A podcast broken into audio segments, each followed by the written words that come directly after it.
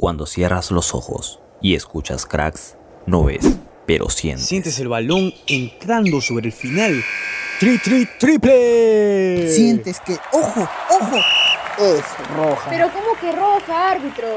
Sientes que arrancan los motores. Sientes esto, la pasión por el deporte.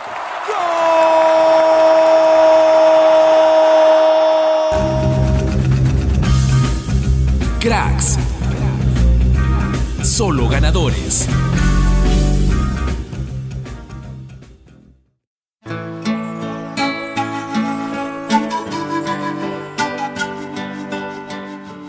Hola, hola cracks, ¿qué tal?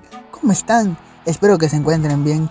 Enrique Díaz en la conducción de un nuevo programa de cracks solo ganadores por Radio UPN. Conecta contigo.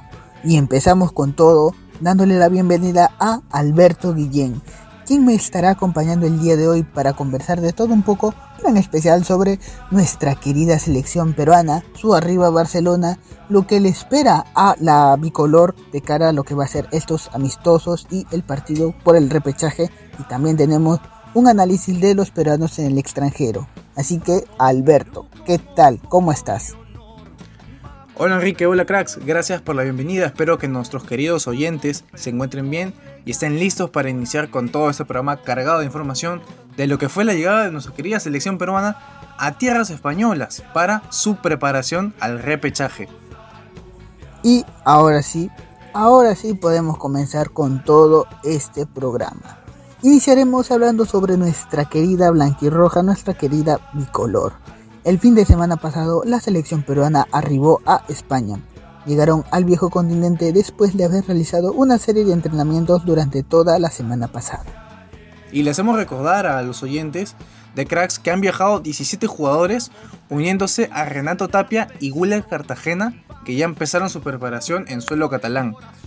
Exacto. Renato Tapia fue el primer jugador en iniciar los entrenamientos en Barcelona, esto después de terminar su temporada con el Celta de Vigo.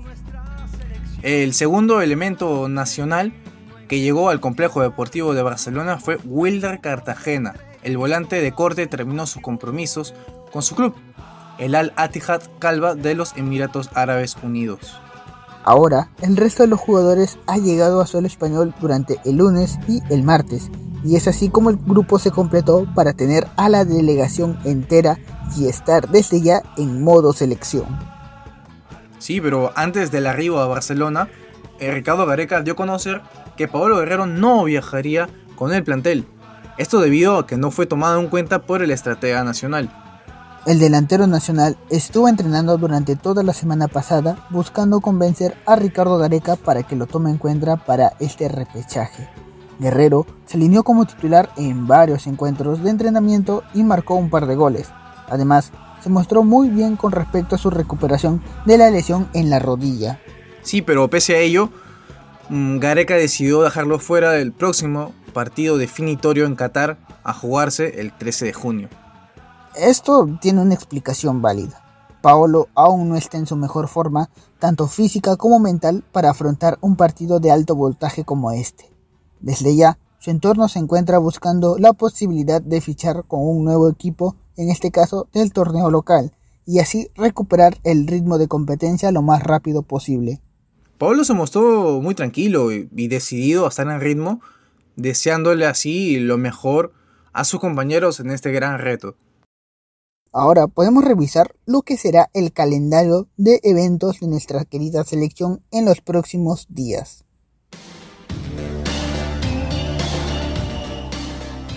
Y te lo cuento Enrique, todos los trabajos se realizarán en el Centro de Alto Rendimiento de San Cujat hasta el día sábado, todo esto en horas de la mañana. Exacto. Y el día domingo en horas de la tarde para España y en horas de la mañana para nuestro país la selección peruana enfrentará a Nueva Zelanda en el RCD perteneciente al español de la primera división de España. Del lunes 6 al viernes 7 se vuelven a los entrenamientos en horas de la mañana, iniciando así lo que tanto esperábamos, la, la operación Doha. Tal cual Alberto, ese mismo viernes 10 nuestra selección partirá a Qatar esperando su llegada a las 8 de la noche hora local. Ya en Qatar se llevarán dos días de entrenamiento, es decir, sábado y domingo. El Tigre Gareca ofrecerá una conferencia de prensa en la previa de este gran encuentro. Y es así como llega el gran día. El próximo 13 de junio, desde la una de la tarde, nuestra selección va a estar buscando su pasaje al Mundial. Ay Alberto, sin lugar a dudas nos jugamos la vida en ese encuentro. Y el lunes 13 se paraliza el país para alentar a nuestros muchachos en busca de la gloria mundialista. Ya el martes 14, nuestra selección estará regresando a Lima en un vuelo donde esperemos que sin lugar a dudas la clasificación esté en el bolsillo de los 33 peruanos. Claro, Enrique, estaremos pendientes a todo este tema que tanta pasión y emoción provoca.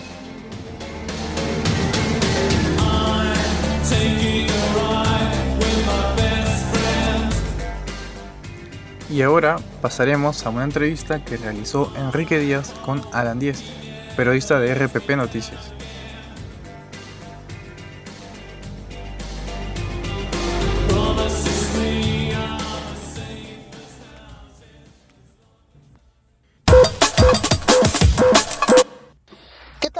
Bienvenidos al bloque de la entrevista. Nos encontramos con Alan Díez, periodista hoy por hoy que trabaja en RPP Noticias, que va, eh, nos va a estar acompañando en lo que es eh, este pequeño conversatorio para hablar sobre lo que le prepara la selección peruana y también sobre dos elementos importantes en la selección nacional. Bienvenido, Alan. Hola, un abrazo, gracias por la invitación, un saludo para toda la gente de Cracks, un, abrazo para todos los, los oyentes también de UPN, ¿cómo les va? Y comenzamos esta, esta charla hablando sobre el capitán Paolo Guerrero. En esta situación no fue convocado para este, eh, enfrentar este proceso, este último proceso de repechaje contra, aún no sabemos el rival, eso sí, pero lo vamos a conocer en los próximos días. Alan, coméntame, ¿cree usted que fue un acierto de parte de Ricardo Gareca el no convocar a Paolo?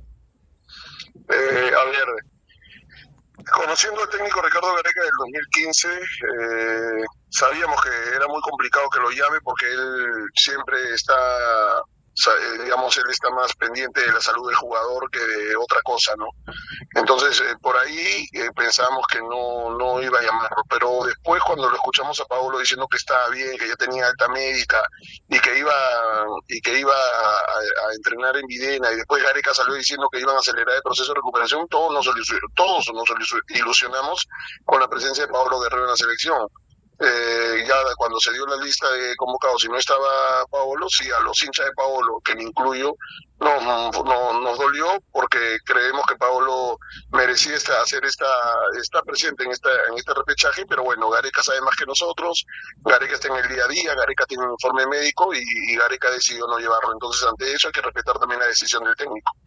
Claro, y otro jugador que también estaba recuperándose de una lesión, en este caso André Carrillo, va a llegar con ritmo, porque hace unos días, ayer, el día domingo, volvió a jugar fútbol profesional con el Al Hilal. En este caso, ¿le dará el tiempo para ser titular para el repechaje? Eh, la noticia del mes, la buena noticia del mes es la, la repetición en las canchas de André Carrillo, ¿no? Eso nos no viene muy bien a todos teníamos problemas, teníamos, eh, digamos, eh, había un tema ahí con el tema de, las, de, la lesión de André Carrillo y también la de Luis Advíncula. Entonces, ese lado derecho de la selección iba a tener complicaciones, pero bueno, ya está Advíncula, digamos, Advíncula ojalá llegue, y lo de Carrillo que ya había jugado 27 minutos ayer en el Al Hilal, en, en Arabia, eso eso nos da nos da buenas noticias, nos da tranquilidad, nos da eh, digamos esa esa confianza que debemos tener siempre en la selección. Así que nada, eh, yo creo que contra Nueva Zelanda va a jugar 30 minutos más eh, André Carrillo en el partido amistoso del domingo que viene y luego para el repechaje yo creo que puede estar jugando 90 tranquilamente, conociendo que Ricardo Gareca, conociendo a Ricardo Gareca, este, Gareca lo conoce muy bien a André Carrillo y yo creo que frente a Nueva Zelanda, como te digo, 50, 45 minutos y, y luego el 13 de junio yo creo que va a ser de, del arranque frente a frente al ganador de ese, de ese, de ese partido entre Emiratos Árabes y Australia. Justamente ahora comentamos sobre el repechaje, pero previo a ello va a jugarse un amistoso. Eh, en este aspecto, ¿qué, ¿qué se tiene en, torno a este amistoso que va a jugar contra Nueva Zelanda?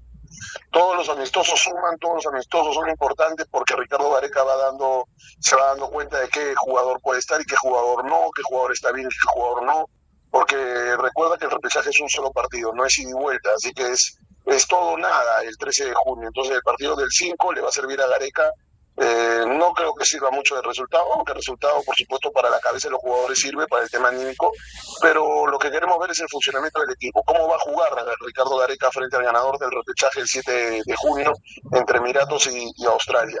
¿Con 4-2-3-1 o, con 4-3-3? Es decir, un cuatro, cuatro defensas, dos volantes, eh, digamos, dos, dos, dos dobles cinco, tres y, luego un, delantero como esa, esa, esa clave que ha tenido Ricardo Gareca para llevarnos al Mundial de Rusia 2018 con ese esquema. Y el 4-3-3 también le ha funcionado perfecto a Ricardo Gareca, así que yo entiendo que el 7 le va a servir de mucho para ir probando y para ir moviendo piezas. Eh, digamos, más el esquema que los jugadores, porque creo que los jugadores ya están, ¿no? Yo creo que teniendo en cuenta que Carrillo ya está bien, Carrillo, Cueva y La Padula van a ser los, los el tridente ofensivo de Perú. Y en la volante yo creo que los tres de Perú van a ser Yotun, Tapia, Peña. Y los cuatro de atrás creo que es Advíncula, Trauco por otro lado y creo que juegan Callens y Zambrano. Y en el arco galese creo que ese es el equipo de, adelante para atrás que te vamos a conocer, ¿no? teniendo en cuenta o esperando la recuperación de Advíncula. Claro, y justamente lo comentaste, partido único un factor que, cree usted que pueda ser contraproducente para la selección, tomando en cuenta el repechaje anterior, porque de visita empatamos y acá de local, con el apoyo de la hinchada, con el apoyo de todo un estadio lleno, eh, cargado de emociones y sentimientos, se pudo dar eh, adelante este, este complejo eh, repechaje. Sí, pero el hincha peruano siempre está en todos lados, ¿no? Yo creo que en Doha también va a estar el hincha peruano, Perú se va a sentir como en casa este, es importante el, apoyo del hinchada, sí es cierto, pero, pero es un solo partido. Perú está acostumbrado a jugar este repechaje, sí es cierto también de dos partidos, pero Perú está acostumbrado a este tipo de, de, encuentros. La temporada pasada también la jugó así. Así que nada, hay que jugar, hay que jugar, hay que ser este cautelosos, hay que ser sólidos atrás, eficaces adelante, equilibrados en la mitad de la cancha y a partir de ahí creo que podemos hacer un, buen partido. ¿no? Eh, ayer eh, hablaba un poco con un colega y me decía el, el partido que había visto de Emiratos Árabes con Gambia, en un partido amistoso. Emiratos Árabes es un, país, un equipo muy flojito, ¿no? Entonces seguramente el ganador de esa llave va a ser Australia, el 7 de junio. Pero igual, vamos a, vamos a ver, el 7 de junio va a estar el comando técnico de la selección viendo ese partido para que para ver el ganador del encuentro sea nuestro rival del 13, ¿no? Así que vamos a ir con tranquilidad, con paciencia y, y con mucha fortaleza anímica. ¿No? Mucha fortaleza anímica, creo que el grupo está muy bien y eso es lo más importante. Este partido prácticamente decide gran parte de nuestro futuro, no solamente a nivel de fixture, porque de ganar se alarga nuestro año hasta noviembre, diciembre. Lamentablemente si perdemos, eh, nos, nos queda partidos oficiales, ya, ya no nos queda por delante de este año. Ricardo Gareca también terminaría contrato. En este caso, eh, ¿Cuál cree usted que fueron las fortalezas de la selección para llegar a este punto tan, tan importante del proceso clasificatorio? Eh, a ver, la fortaleza del equipo es mentalmente son perfectas, ¿no? Anímicamente el equipo está muy fuerte. Creo que en el fútbol también ya se la creyeron que son un buen equipo de fútbol. Perú es un muy buen equipo de fútbol. Perú a partir de defender bien, si no recuerdo el partido que hicimos en Barranquilla frente a Colombia, este Perú defiende bien. Perú Perú es Perú Perú ataca bien. Perú creo que tiene eh, un buen ataque con Cueva encendido y con Carrillo bien y con La Padula, creo que es un tridente interesantísimo, que ya lo quisiera tener Bolivia, ya lo quisiera tener Venezuela, ya lo quisiera tener Colombia. Bueno, Colombia no sé, no sé si Colombia, pero sí, sí, sí, o sea, es, es un tridente interesantísimo, ¿no? Es un tridente eh, eh, interesante, con, con gol, con, con, desequilibrio, con muy buenos movimientos. Entonces, a partir de ahí creo que creo que Perú puede, puede tener el tema de la fortaleza eh, en, el, en el juego y anímicamente. ¿no? Anímicamente el equipo está perfecto, está a 10 puntos, eh, hay un muy buen trabajo de parte de la, de la parte psicológica de, la, selección, eh, creo que lo, creo que Gareca le da la tranquilidad también del, caso, y lo más importante, lo más importante es que ya están juntos todos en Barcelona. Eso es lo más importante, ya trabajaron hoy día en la mañana, así que creo que creo que hay que ir con calma, con tranquilidad y no y no transmitir malas sensaciones o nervios a los jugadores. Claro, eso es importante. Todos tenemos que seguir empujando el carro hasta el mismo punto, hasta, la misma, hasta el mismo destino. Listo, Alan, un gusto, un placer tenerte acá en Cracks, en Radio PN. Eh, ¿alguno, ¿Algún mensaje final que, que desea dar? No, no, no, solamente agradeciéndoles a ustedes, eh, ustedes que están forjándose todavía en esta nueva carrera del periodismo, en esta carrera del periodismo deportivo, eh, mucha, mucha dedicación, mucho profesionalismo y mucha disciplina. Y sobre todo, pasión. Les mando un abrazo, muchas gracias, gracias por la entrevista. Y estamos de vuelta. Me quedo con la respuesta que dio sobre el tema de Pablo Guerrero. Porque Gareca ya de cierta manera había dejado pistas que no iba a tener en cuenta al depredador, ya sea por cuestión física, psicológica o también, y creo que es una de las más fuertes, por la falta de continuidad. En este caso teníamos las declaraciones de Alan Díez, periodista de RPP Noticias, que estábamos conversando con nosotros sobre lo que va a ser la selección peruana en estos próximos partidos, tanto amistosos como por repechaje, y también nos comentó sobre sus impresiones de la no convocatoria de Pablo Guerrero y el regreso triunfal de André Carrillo con la selección peruana. Pero lamentablemente tenemos que terminar el bloque. No se despegue, no se vaya, porque tenemos mucho más de cracks para ofrecerle. Tenemos mucha más información para todos ustedes. Así que ya regresamos. Lamentablemente, lamentablemente el tiempo se nos acabó. Una pausa y ya volvemos.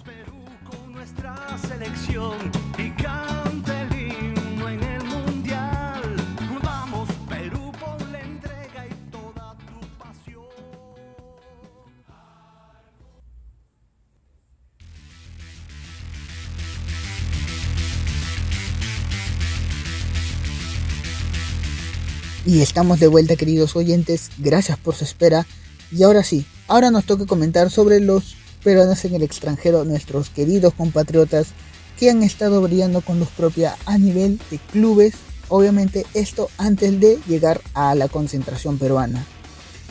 Hablaremos de lo más destacado en los últimos días y a la vez esto nos ayuda para saber cómo llegan estos jugadores a la selección. Y empezaremos hablando de Alexander Callens, que se vistió de héroe en la jornada para el New York City FC. El defensor central fue titular, jugó todo el partido en la victoria del Club Ciudadano por 0-1 de visita frente al Minnesota United por la fecha 13 de la MLS.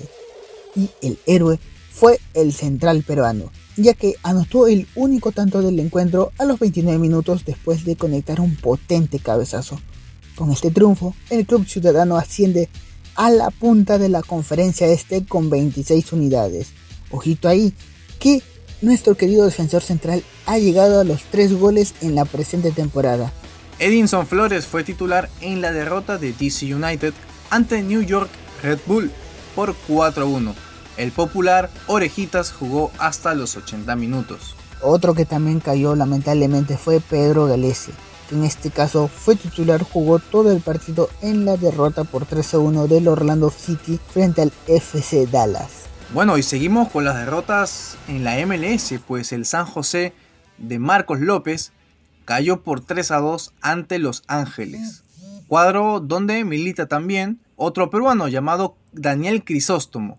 El lateral izquierdo jugó desde los 73 minutos y tomamos el avión para irnos a Medio Oriente. Es que tenemos una noticia que sin lugar a dudas va a alegrar a todos los cracks que nos están oyendo ahora mismo. Es que se ocurrió un regreso esperado.